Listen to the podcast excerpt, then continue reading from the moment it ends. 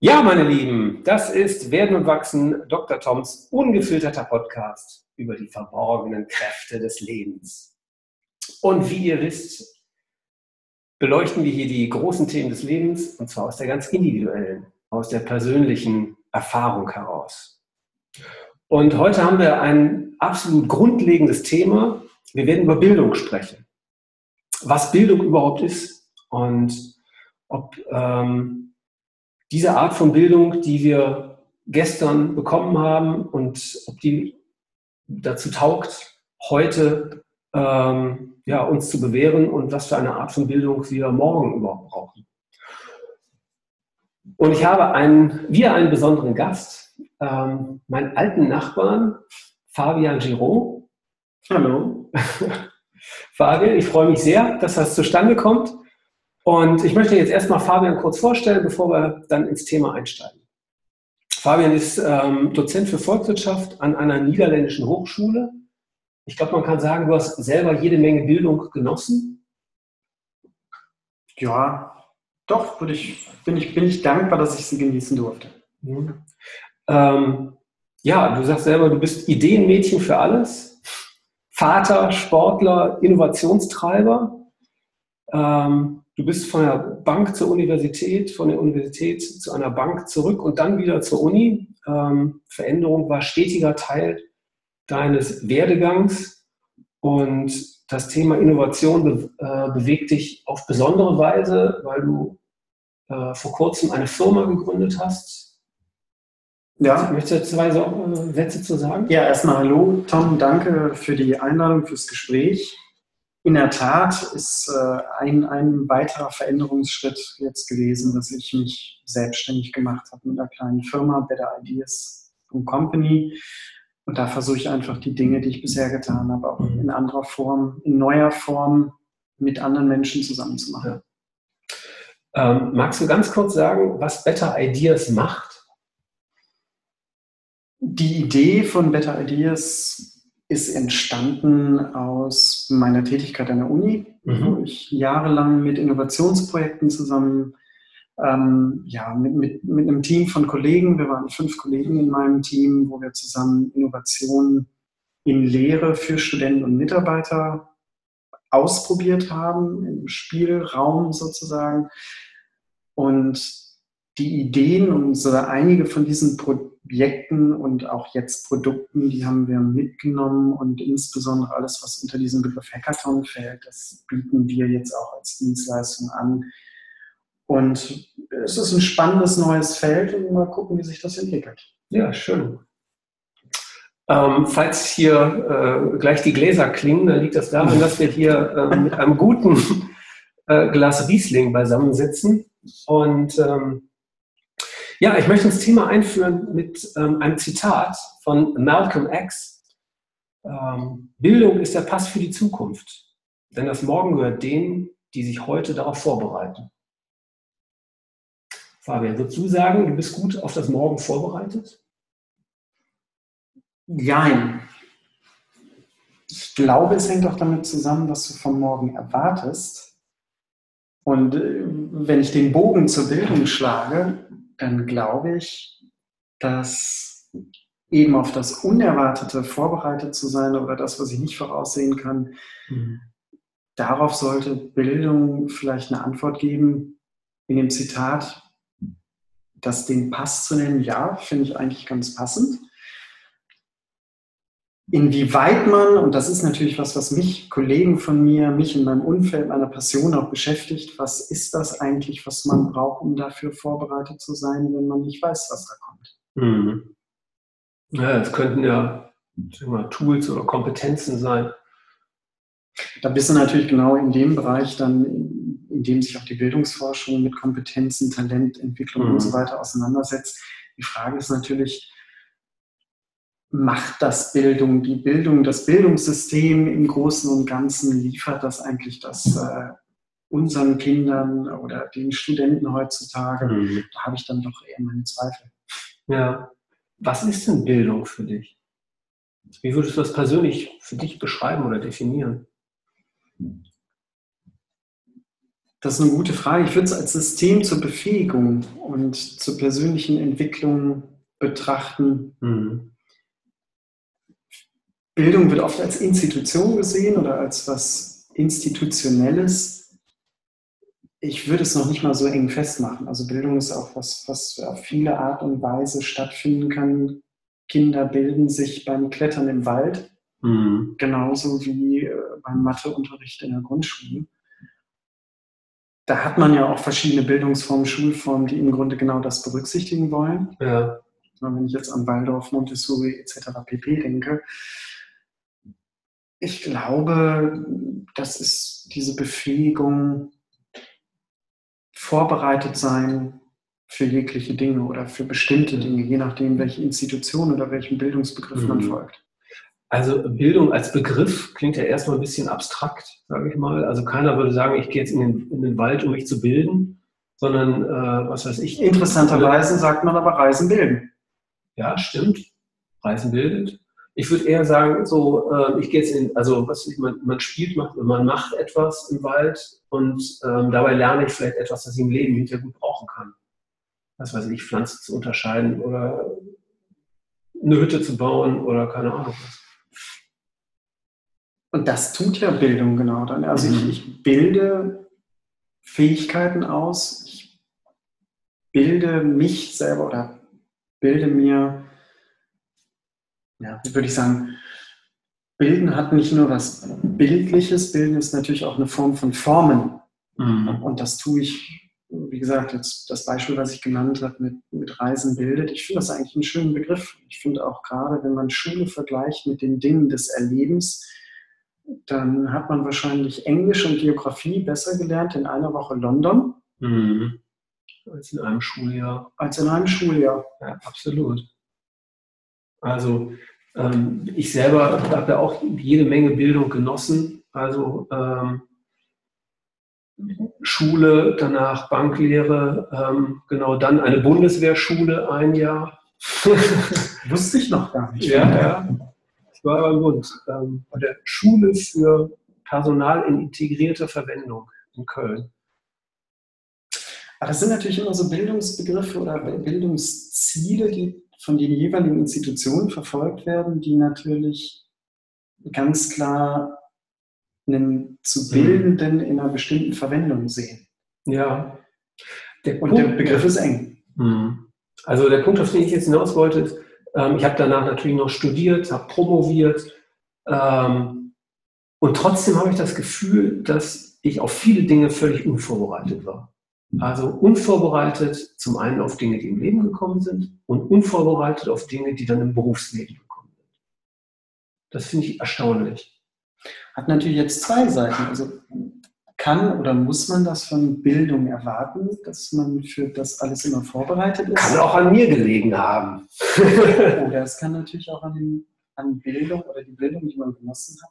ich, ich habe ebenso viel Glück gehabt und Bildung an sich hat ja auch seinen Wert ich denke, da sind wir zwar jetzt auch Beispiele und gerade deine anderen Gäste in den anderen Podcasts sind natürlich auch immer oftmals ein Beispiel dafür gewesen, dass das natürlich alle Menschen sind, die viel Bildung genossen haben, auf die eine oder andere mhm. Weise. Ob das einen immer so darauf vorbereitet, ich kann die Erfahrung teilen. Ich hatte das auch nicht auf alles vorbereitet und ich weiß auch gar nicht, ob ich das unbedingt erwarten würde. Wie investierst du denn in die Bildung deines Sohnes? Oder in deine eigene? Was ich bei unserem Sohn versuche zu forcieren oder zu, zu stimulieren, ist die Neugierde. Mhm. Weil es ist im Grunde eine intrinsische Form von Bildung, von sich bilden, die ich glaube von einem ausgeht oder von sich mhm. selbst ausgehen sollte. Und wenn ich das forcieren kann, wenn ich das unterstützen kann, wenn ich ihm dafür den Raum geben kann und wir gehen gerne reisen, dann denke ich immer, das ist die beste Bildung, die ich ihm angedeihen lassen kann. Also ihm die Möglichkeiten zu geben, sich ja. für Dinge zu interessieren. Zwingen kann ich ihn nicht dazu. Und ich meine, wenn der Zwang in der Schule kommt, dann hört es oft genug auf. Hört der Spaß eh hört der Spaß auf. Ja. Und ich glaube ehrlich gesagt, wenn man das, die Neugierde oder das Interesse wecken kann, ich weiß gar nicht, ob ich so viel mehr machen kann, als die Dinge anbieten. Ich meine, letztendlich ist es so, natürlich kannst du Sachen vermitteln, aber ähm, letztendlich, der Lehrer bringt es dir in der Schule nicht bei, sondern du bringst es dir quasi selber bei, indem du eben dich mit dem Stoff auseinandersetzt. Und idealerweise motiviert der Lehrer oder eben die Eltern und schlechtestenfalls demotivieren sie. Hm. Wahrscheinlich in der Mehrheit aller Fällen mhm. demotiviert das. Aber auf mich bezogen sehe ich es ja genauso. Also ich versuche mir irgendwie die Neugierde zu behalten für alle Dinge. Ja. Mit offenen Augen durch die Welt zu gehen, irgendwie interessiert zu sein an dem, was da ist. Und dann ergeben sich Erkenntnisse, dann ergeben sich Dinge, mit denen ich vorher nicht gerechnet hätte. Aber die Neugierde hat mich darauf vorbereitet. Wie kann man Neugierde fördern? Oder wie erhältst du dir deine Neugierde?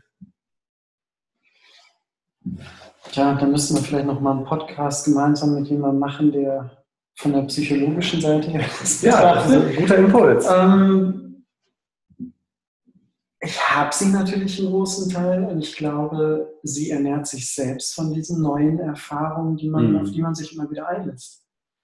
Das ist natürlich eine gute Frage. Wie erhalte ich mich? Ich glaube, es ist ein Stück weit in mir verwurzelt. Ja. Und ich versuche auch einfach dann mal in der einen oder anderen Situation über meinen Schatten zu springen. Mhm. Mich auf etwas einzulassen, mich auf ein Gespräch einzulassen, einfach die Neugierde mal nicht über Dinge hinwegzugehen. Und eigentlich wird man fast immer belohnt. Mit Dingen, die man nicht erwartet hätte. Und ich schätze eben dieses Unerwartete. Mhm. Also ein Gedanke, der mir gerade kommt, wenn du so sagst, ist äh, das Thema Fragen stellen. Was ich ja auch wirklich gut Fragen zu stellen, ist wie eine eigene Kunstform habe ich manchmal das Gefühl. Und daraus wird dann ein Podcast. ja, manchmal vielleicht auch. Äh, ja, aber also insgesamt finde ich, ähm, also Fragen führen einen sozusagen zu den interessanten Dingen. Und äh, also das versuche ich bei, bei, bei meiner Tochter eben auch ähm, zu initiieren, eben Neugierde Fragen zu stellen. Ich habe es auch mal geschafft, wo du das gerade sagst, das ist ein schöner, ist ein schöner Ansatzpunkt. Das erinnert mich daran, dass ich irgendwann Jonas, ich glaube, der war dann vier, fünf, so genervt war, dass ich ihm immer gepiesackt habe, ich sage doch, frag doch warum. Ja. Und wenn ich dir eine Antwort gebe, dann frag doch nochmal warum. Ja. Warum, warum? Und irgendwann hat er gesagt, hör auf, Papa, ich will kein Warum. ich glaube, ich habe es da übertrieben. Aber im Grunde ist es genau der Punkt. Ich meine, die beste Art natürlich, äh, seine, also seine Kinder zu fördern oder eine gewisse Eigenschaft zu fördern, ist selber vorleben. Das ist sowieso das beste, die beste Methode überhaupt. Ja, wie mit so eigenen Bildung. Man kann es halt nicht auf eine Institution abwälzen, in der Tat. Ja. Ich habe nur ein schönes Zitat gefunden. Also Bildung, habe ich festgestellt, ist wirklich ein dankbares Thema, wenn man sich damit beschäftigt. Ähm, es gibt ganz viele tolle Zitate dazu, ähm, weil natürlich Bildung seit äh, der Antike, würde ich sagen, ähm, ein Dauerbrenner ist. Diesmal von Goethe. Es ist nicht genug zu wissen, man muss auch anwenden. Es ist nicht genug zu wollen, man muss auch tun. Und ich finde, da steckt eben beides drin, also worüber wir jetzt eigentlich auch schon so gesprochen haben, äh, eben das Wissen alleine ist es eben nicht, sondern das Machen. Das ist ganz spannend. Also ich kannte das Zitat jetzt nicht, muss ich mal äh, eingestehen. Aber im Grunde lehnt sich das, oder im Grunde ist der moderne Kompetenzbegriff genau daran angelehnt, weil der im Grunde definiert ist aus Wissen, Fähigkeiten mhm.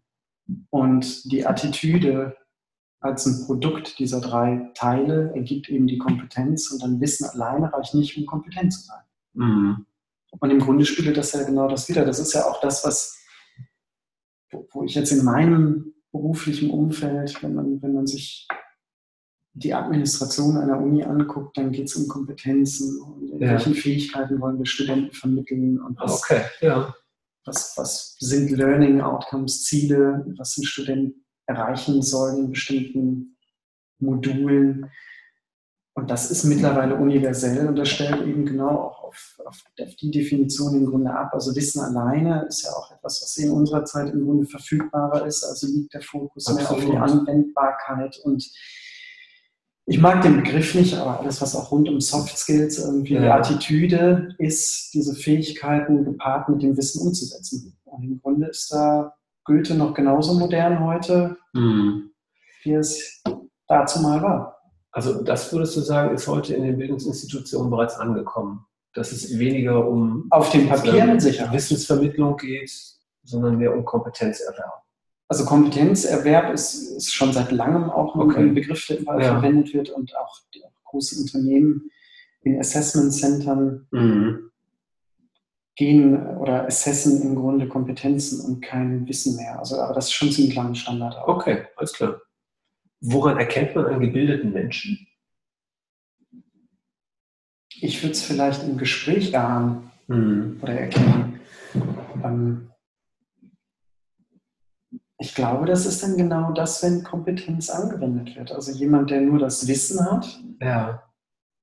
Das offenbart sich ja sonst nicht. Das offenbart sich in irgendeiner Form der Anwendung. Also würde ich jetzt vielleicht im ersten Kontakt jemanden als gebildet einschätzen, wenn ich mit ihm spreche. Wenn Mhm. ich ihn sehe bei seiner Arbeit oder das ist eine interessante Frage.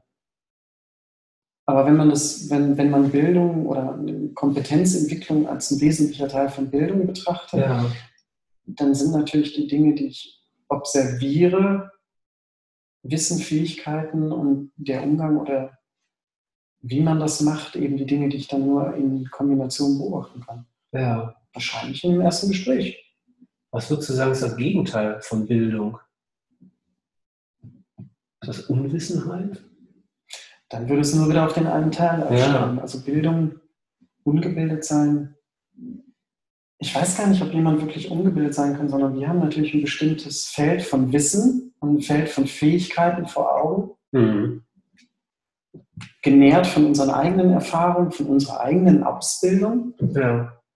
Ich weiß gar nicht, ob wir überhaupt einen Eingeborenen als aus Papua-Neuguinea als gebildet einschätzen könnten, ohne zu wissen, was dann eben diese spezifischen Kompetenzen in seinem Lebensumfeld sind. Das finde ich ein inter- interessanter Gedanke, weil sich das eben löst von, ich habe Bildungsinstitutionen besucht, ähm, so und eben darauf hingeht, was, ähm, wie fähig, wie kompetent bin ich, ähm, in dem Leben, in dem ich habe, zurechtzukommen, das eben zu gestalten. Also ich finde gerade, in der Tat, das ist losgelöst von den Institutionen, weil die Institutionen haben einen ganz bestimmten, und ein Kompetenzbegriff an sich ist ja auch nicht unstrittig in der Mhm. Literatur, sondern dieser Kompetenzbegriff, den, den zum Beispiel eine Schule hat, die eine Hochschule hat, auch, sei es jetzt in Deutschland oder in, in, auch in anderen Teilen der Welt mag das auch schon differieren, der ist natürlich durch ein bestimmtes Bild geprägt und durch ein bestimmtes Ziel vor Augen, was Mhm. denn der Gebildete dann, welche Kompetenzen er erwerben soll. Die sind ja nicht komplett, die decken ja nicht alles ab. Und deswegen ist es, ist es interessant, also ich würde es definitiv losgelöst betrachten von Institutionen und Ivan Illich in den 70ern hat auch mal ein schönes provokatives Buch geschrieben, eine These, Entschulung der Gesellschaft. Im Grunde Entschulung der ja, Gesellschaft. Im Grunde ist sein. Plädoyer, ich sag mal, die radikalste Form von Bildungssystemkritik, Ja. indem er einfach sagt, wir müssen Bildungsinstitutionen als solche abschaffen. Erst dann funktioniert Bildung. ja. Wie entsteht dann Bildung? Wie geschieht die dann? Bildung, also seiner Theorie nach, wird Bildung entstehen und er sagt nicht, dass man das nicht in irgendeiner Form fördern sollte, aber entsteht aus Interesse und aus den Personen selbst heraus, die Netzwerke schaffen und sich Ja. gegenseitig bilden. Und wenn man dieses Buch liest, dann ist man unweigerlich heute ähm, erinnert, wird man daran erinnert, dass er im Grunde von Netzwerken, von Internet spricht, Ja. von, von Bildung über Netzwerke, Portale, von Usern untereinander. Also wenn man die Mhm. Begrifflichkeiten in seinem Buch ersetzt mit den Begrifflichkeiten von heute, Ja. ist es erstaunlich modern. Ach, krass. Und Schule sieht er, oder das, das Bildungssystem, insbesondere ein staatliches, eigentlich nur als Hindernis. Aber die Leute würden nicht weniger gebildet sein, sondern vielmehr sich in den Dingen bilden, die relevant sind. Du sagtest Ja. eingangs, was habe ich da eigentlich gelernt, ob ich das jetzt heute brauche oder nicht? Oder die Frage, die sich natürlich Mhm. auch viele Schüler stellen, die stellt sich dann gar nicht mehr, weil ich Mhm. mich dahingehend bilde, was ich im Leben brauche. Und das ist, die meisten würden mit so, einem, mit so einer Idee wenig anfangen können, aber wenn man wirklich mal darin eintaucht und das Revue passieren lässt, ist da viel viel Spannendes und ich denke auch durchaus real politisch Mögliches drin. Das ist echt spannend. Also das so zu sehen, ist echt spannend. Also ich erlebe dieses ganze Thema gerade nochmal von einer ganz besonderen Seite. Ähm, und zwar jetzt hier im Rahmen des Podcasts habe ich mich ähm, auch immer beschäftigt, wie sieht das technisch aus, wie funktioniert so ein Podcast, ähm, ab eine Mailing-Liste erstellt. das sind ja alles Dinge, wo man sich neue Fähigkeiten mal, aneignet. Diese Programme eben.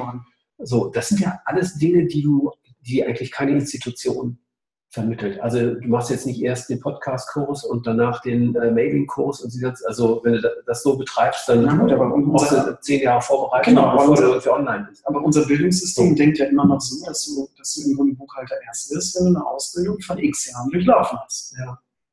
Also ich habe das Gefühl, dass unsere Zeit das quasi wie fordert, dass wir selber in der Lage sind, uns Kompetenzen anzueignen. So, es gibt ja auch ein wahnsinniges Angebot im Netz. Das muss man ja auch sagen. Aber meine Frage, war das nicht, war das nicht eh und je so? Ja, weiß ich nicht. Also vielleicht konnte man sich eben auf das, was man in den Institutionen, in den klassischen Bildungsinstitutionen gelernt hat, mehr verlassen im Leben, sage ich mal. Und ähm, die Zeiten sind, äh, die Veränderungsdynamik ist enorm, sozusagen. Das Bildungssystem ist, wie ich es erlebe, du hast ja sicher noch einen besseren Blick, ein träges System, das länger braucht, um sich anzupassen. So, und entsprechend ähm, ist man erstmal auf sich alleine gestellt.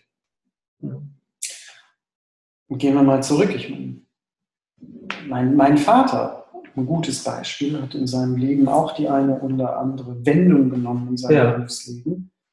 Ähm, oder auch mein Großvater, wenn ich sehe, klassischer Bergmann. Ja. Und nachher Verkaufsleiter für einen Stahlkonzern. Mhm. Das sind Dinge, das Bildungssystem hat ihn darauf auch nicht vorbereitet. Guter Punkt. Ja. ja und, und ich, ich, glaube, auch in unserer Elterngeneration gibt es oft diese Wendung. Im Grunde kannten sie die Begrifflichkeiten nicht, die wir jetzt heute handhaben. Aber im Grunde mhm. mussten sie auch jeweils in dem Bereich kompetent werden. Ich gebe dir recht und ich glaube das auch, dass sich die Dynamik geändert hat. Mhm. Und lange konnte so ein institutionalisiertes Bildungssystem einen für einen Beruf vorbereiten, für ein ganz spezifisches Set an Kompetenzen. Mhm wo man dann im Zweifel auch Jahrzehnte geblieben ist. Dann funktioniert mhm. das Ganze natürlich auch.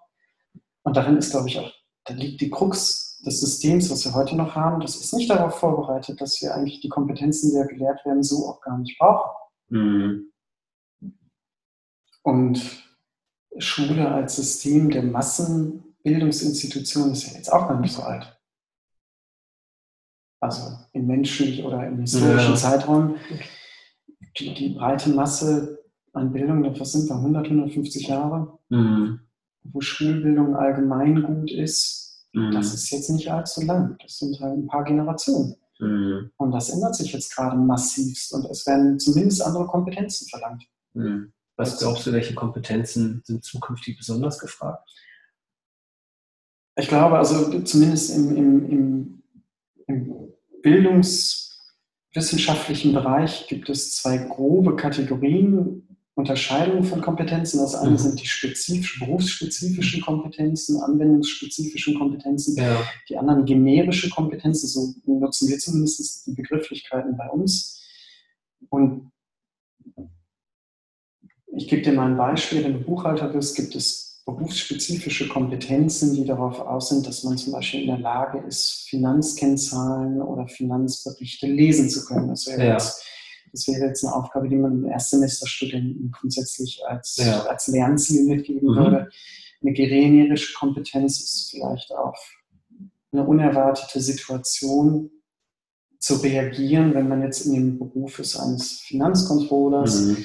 und ich muss jetzt zum Beispiel mit einem Finanzskandal umgehen, den habe ich ihm nicht ja. beigebracht. Aber es gibt generische Kompetenzen, Krisenmanagement, ähm, Umgang mit Menschen im Team, oftmals mhm. Soft Skills, das sind generische Kompetenzen, die einen viel breiter und viel unspezifischer orientiert sind, aber die viel mit sozialen Beziehungen auch zu tun haben. Und die sind im Grunde, denke ich, werden wichtiger ja. oder auch selbstständiges Lernen. Das hast du gerade gesagt hast. Du hast dir das mhm. angeeignet, bestimmte Kompetenzen das an sich ist eine Kompetenz. Mhm. Und das wäre eine generische Kompetenz. Du kannst dir also jegliche andere Kompetenz aneignen, wenn du dazu befähigt bist oder kompetent bist, dich mit neuen Dingen auseinanderzusetzen. Mhm. Und ich glaube, die werden wichtiger. Wie eignest du dir persönlich neue Fähigkeiten an? Machst du Kurse oder? Auf viele Arten und Weise. Ich, ich lese Bücher über mhm. Fachgebiete, die ich nicht ja. kenne. Ich unterhalte mich mit Leuten, die sich mit denjenigen Dingen beschäftigen. Ich probiere ein Programm aus auf dem PC. Ja ich schaue mir ein YouTube-Video an, ich höre einen Podcast. Ich glaube, mhm. glaub, man kann sich die Formen gar nicht, oder ich kann die Formen gar nicht alle aufzählen, die es da gäbe. Und man muss sich das wahrscheinlich auch bewusst machen. Das, was wir tun, vielleicht sind wir da auch in einer glücklichen Situation, gesegnet zu sein mit der Neugierde. Du tust das ja auch intuitiv. Mhm. Oftmals unbewusst. Absolut, ja. Das Einzige, was mich beim Lernen stört, ist meine Bildung, sagt Einstein. Kann Bildung auch hinderlich sein? Ich kenne das Zitat zufälligerweise jetzt nochmal schon. Nicht Super, ja. das ist, ähm, was, was Einstein, so habe ich es begriffen, damit meint, ist im Grunde, dass das, was er an Bildung genossen hat, ihn im Denken auch beschränkt. Ja. Und da spielen natürlich Weltbilder mit, Überzeugungen, Dogmen etc. pp. Ja. Und die hindern einen mit Sicherheit daran, Neues zu entdecken. Weil weil man bestimmte Dinge nicht für möglich hält, weil man mhm. gelernt hat, dass sie es immer schon so gewesen sind. Also das sind ja auch im Kleinen sind das die klassischen Ideal-Killers, die im Innovationsbereich ja. auftreten. Das haben wir doch schon mal so gemacht oder das haben wir schon mal ausprobiert und das kann nicht und das geht nicht. Und im Grunde ist das beschränkt durchs Denken und mit Sicherheit auch oftmals geformt und entstanden durch eine bestimmte Bildung oder bestimmte ja. Bilder oder Theorien, die man auch einfach so gelernt hat. Wenn man dann einfach in Bahnen denkt. ich denke in Bahnen, ich denke ja. in Ideen, ich denke in Theorien. Ich habe einen Kultur, also so einen soziokulturellen Hintergrund, der mich mhm. beschränkt. Also alleine schon in dem Umfeld, in dem wir aufgewachsen sind, gibt, vermittelt uns ein bestimmtes Bild von anderen Religionen, von anderen Kulturen. Ja. Da ich denke schon, dass das eine im, im in weiterer Bildung, sich im Lernen offen neuen Dingen gegenüberzustehen, mit Sicherheit einschränkt, gerade diesen offenen anderen Dingen gegenüberzustehen. Ich habe natürlich immer eine bestimmte Erwartung, die mhm. damit verbunden ist, durch die Bildung, ja. die ich genossen habe. Braucht man da so eine Art kindlich naiven Verstand oder äh, eine kindlich naive Art und Weise, die Welt wahrzunehmen? Wäre das hilfreich? Ich glaube, das ist ein Segen, wenn man das ja. hat. Also wenn man diese kindliche Naivität behält. Ich, ich wäre schon fast beleidigt, wenn man sagen würde, ich bin erwachsen. Ja. Also ich, ich finde es wichtig, sich dieses Kindliche zu behalten. Und ich, ich genieße das ja auch jedes Mal. Und mein Sohn, der jetzt neun ist, da sieht man schon, dass viel von diesem, von diesem Kindlichen, von diesem völlig Unbedarfen, mhm. so nach und nach verloren geht. Wenn man in dieser steinerschen Theorie sich mal ein bisschen bewegt, dann nannte das dann den Rubikon überschritten, Kinder, die ab mhm. zurückblicken und aufgrund von Erfahrung eine Meinung bilden oder reflektieren, ist natürlich ein Lernprozess, der in vielen Dingen vorteilhaft ist. Aber es geht was von dieser unbedarften Neugier, Naivität natürlich auch ein Stück weit verloren, weil ich dann nicht mehr unreflektiert einem neuen gegenüberstehe, sondern Erfahrungen mitnehme, mhm. analoge Situationen vergleiche. Ja. Also kindliche Naivität ist, glaube ich, wenn man sich das ein Stück weit behalten hat, ein großer Segen. Wie gelingt das? Wie behält man sich diese Offenheit, diese, diese ja, sagen wir, Unvoreingenommenheit? Tja, Tom, wenn ich das wüsste, sollte ich vielleicht einen Kurs an der Uni machen. Ja, genau. Genau, einen Kurs an der Uni. Schön, mit bestimmten Vorstellungen, Ideen wird einem das dann beigebracht. Ähm, wir lachen drüber, aber natürlich wird sowas, sowas wird in der Tat auch versucht zu lehren. Jede Universität, die im Wirtschaftsbereich heute kein Entrepreneurship mhm. als Kurs anbietet, versucht implizit auch solche Elemente beizubringen. Und ich glaube nicht, dass das in einem in einem festgeschriebenen Curriculum so einfach funktioniert. Ja. Ich glaube, diese Naivität kann man sich ein Stück weit auch nur behalten, indem man mit Menschen, die das haben, in Kontakt bleibt, davon lernt, dass man Erfahrungen macht, dass dieses Neue etwas Positives ist. Mhm. Ich habe kein Patentrezept, wie man sich das erhalten kann. Ich weiß auch nicht, wie viel davon in der Person begründet ist. Mhm. Ich kann mir schon vorstellen, aber da müssten wir uns wahrscheinlich mal, wie gesagt, mit, mit anderen Fachexperten unterhalten oder die sich mehr damit beschäftigen. Ich denke, Neugierde ist was, was auch ein Stück weit. Also was ich spannend finde, das ist so, so eine Idee, äh, jetzt, äh, ich schlage so einen kleinen Bogen, ähm, Stichwort Filterblasen. Ne? Also ähm, wir informieren uns in der Regel mit Medien, die unsere eigene Meinung bestätigen. So wenn ich das weiß, wäre es eigentlich sinnvoll, dass ich mal genau das Gegenteil tue und mir äh, Meinungen oder Informationen hole zu Themen äh, von, von Leuten, die genau anders denken, sozusagen, die eigentlich das Gegenteil vertreten. So, also sozusagen meine andere Filterblase reingehe und jetzt so in, in Bezug auf offen bleiben, neugierig bleiben, äh, unbedarft einfach in andere Themen reingehe, die ich früher vielleicht bewusst ja. als langweilig ja. oder äh, wie ausgeschlossen habe also, was ich bin eher der mathematische Typ, ja manchmal genau das Gegenteil. Beschäftige mich mit Kunst, wo alles zugelassen ist. Alles. Ne? Ich eigentlich genau das Gegenteil brauche. Ich glaube, ja, das funktioniert genau mhm. so. Ich glaube, und, und diese Bereitschaft, das zu tun, die liegt ja. natürlich viel auch in deiner Persönlichkeit begründet. Man kann es ja. natürlich auch in einem, in einem, Curriculum zum Beispiel an einer Uni erzwingen, mhm. um Augen zu öffnen und mhm. im Grunde diesen Anstoß zu geben, für, als externer Reiz, um, um dann so eine intrinsische Motivation vielleicht irgendwie zu wecken, wenn sie denn, mhm. wenn das in, in der Form so funktioniert. Aber ich glaube, das ist genau der Punkt. Und die Filterblase, die gab es ja eh und je. Also mhm. alleine die Tatsache, dass du eine bestimmte Nachbarschaft hast, in der du lebst. Absolut. Formt natürlich auch deine Filterblase. Und in der Tat, was du sagst, also. Die Lebenswelt, ja. Ich, ich, ich muss mich auch wieder immer wieder mal aufraffen, aus dieser Filterblase auszutreten. Und da fällt mir in der Tat ein Beispiel ein, wo ich das mal gemacht habe. Und zwar habe ich mal das Magazin Eigentümlich Frei mir angeschaut und okay. gelesen, was er. Wie heißt das Magazin? Eigentümlich Frei. Eigentümlich Frei. Okay. Und ich würde persönlich eher in eine rechtskonservative Ecke positionieren. Okay. Ja. Was meiner Grundüberzeugung diametral gegenübersteht. Aber ich habe das wirklich mal bewusst gelesen, um zu verstehen, irgendwie wie Argumentationsweisen. Und das ist durch, durchaus intellektuell geprägt, rechtskonservativ. Ja. Zumindest ist das so in, in meiner Auffassung, habe ich das so verstanden. Und da habe ich in der Tat mal versucht, eine andere Filterblase ja. kennenzulernen. Das spannend.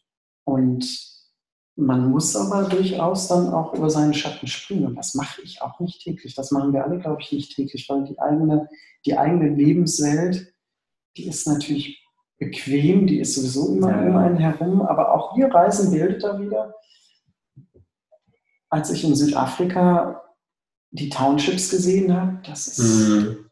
da steigt man aus seiner eigenen Filterblase oder aus seinem eigenen Schloss Lebensschloss mhm. geht man mal hinaus und sieht auch einfach die anderen Perspektiven und, und ich habe die ja noch nicht mal erlebt. Aber ja, es wird dann bewusst, in, in, in welchen Situationen oder in welchem Glück man dann auch lebt. Und das ist auch ein Teil der Filterblase, würde ich zumindest mhm. sagen. Ist jeder für seine Bildung selbst verantwortlich? Ich glaube, ein ganz, ganz, ganz, ganz großes Stück, ja, mhm. glaube ich schon. Ich Eltern natürlich für ihre Kinder. Klar. Wenn man dann schon nicht verhindert, ihren natürlichen Entdeckerdrang zu unterbinden, dann hat man, glaube ich, schon viel erreicht. Ja. Aber ich glaube ja, also auch wenn man gerade die Diskussion und was muss Schule leisten sieht, dann mhm. finde ich, wird einem Bildungssystem sehr viel aufgebürdet, mhm. wofür man eigentlich selbst verantwortlich ist. Ja. Okay. Brauchen wir mehr Bildung in unserer Gesellschaft heute? Ja, wenn wir zu dem zurückgehen, was wir vorhin gesagt haben, dann ist ja im Grunde Bildung vieler Gestalt. Und ich würde noch nicht mal sagen, dass jemand, der sich nicht in seinem Leben mit anderen Dingen beschäftigt, dass der sich nicht bildet. Ja. Sondern ich habe immer das Gefühl, dass dann, wenn man so eine Frage stellt, braucht man mehr Bildung, dann steht entweder ein bestimmtes Ziel, ein bestimmter mhm. Bildungsinhalt, der steckt hinter dieser Frage. Und ich ja. weiß, weiß gar nicht, ob man das so, so eingeschränkt sehen sollte. Also vielleicht eine andere Form von Bildung. Vielleicht sollte man Bildung mehr ermöglichen oder mehr Freiheiten lassen, ja. im Kleinen, im Individuellen, wie auch im Großen. Wenn ich sehe, in, in, in Schul- oder den Zwang zu einer bestimmten Schulform, mhm. wenn ich keine Gymnasialempfehlung bekomme, ja.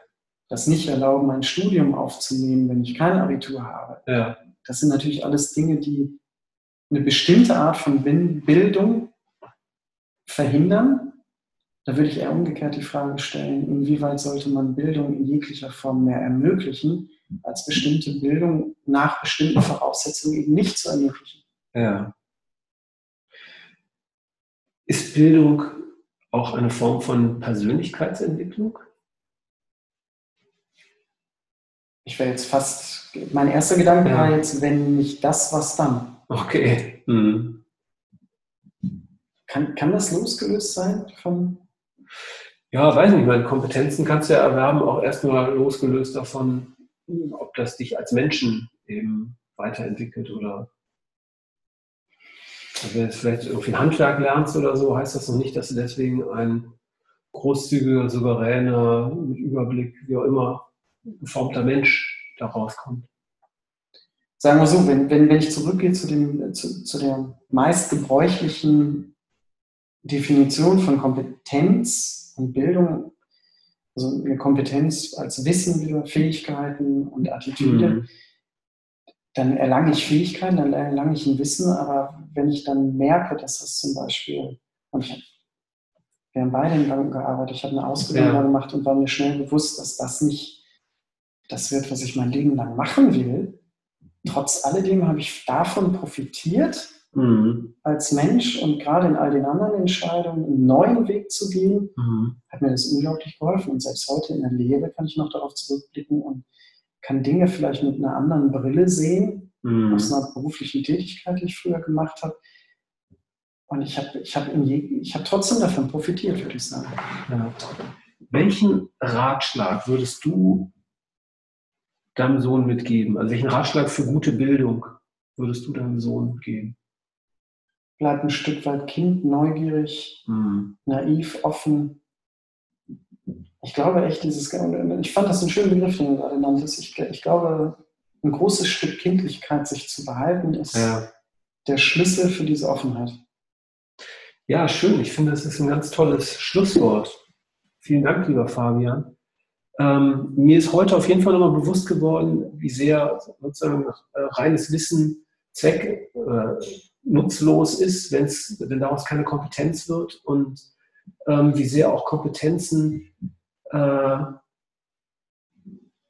ja, äh, uns auch nicht weiterhelfen, wenn wir nicht neugierig sind und ähm, das sozusagen in, äh, nicht in die Zukunft gerichtet ist und ähm, wenn da sozusagen die Offenheit fehlt. Ich danke dir für das Gespräch. Ich habe noch ein schönes Zitat, ganz zum Schluss, ähm, von Ernst von Feuchtersleben, den ich bisher auch nicht kannte. Ähm, das wichtigste Resultat aller Bildung ist Selbsterkenntnis. Das finde ich ein ganz tolles. Ich glaube, da schließt sich der Kreis zur Persönlichkeit. Ja. Ja, schönes Zitat. Ja, das war's für heute. Ähm, an der Stelle möchte ich noch hinweisen auf ähm, einen vorherigen Podcast, den ich mit Ruth Anne Damm zum Thema Mut gemacht habe. Und Ruth Anne Damm arbeitet im Bildungsbereich bei Teach First, ähm, eine Organisation, die sich für Bildungsgerechtigkeit einsetzt. Und ähm, da sind wir, glaube ich, auch in äh, ganz verwandten Gewässern oder in ähnlichen Gewässern unterwegs. Deswegen ähm, hört euch auch diesen Podcast an. Absolut hörenswert, meiner Meinung nach. Vielen Dank, das war's. Danke, Tom. Genau, auf bald und äh, ja, bleibt offen.